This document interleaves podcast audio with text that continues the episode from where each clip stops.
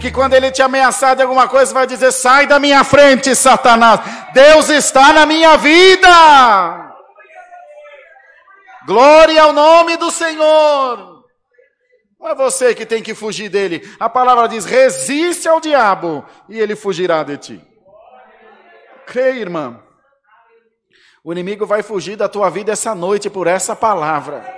Será que o irmão ancião vai lá expulsar o inimigo da tua vida? Será que o irmão pastor? Não, vai você mesmo. Em nome de Jesus Cristo, Deus te dá poder. E os espíritos vão ter que se sujeitar na tua presença. Chega de ser capacho do diabo, irmão.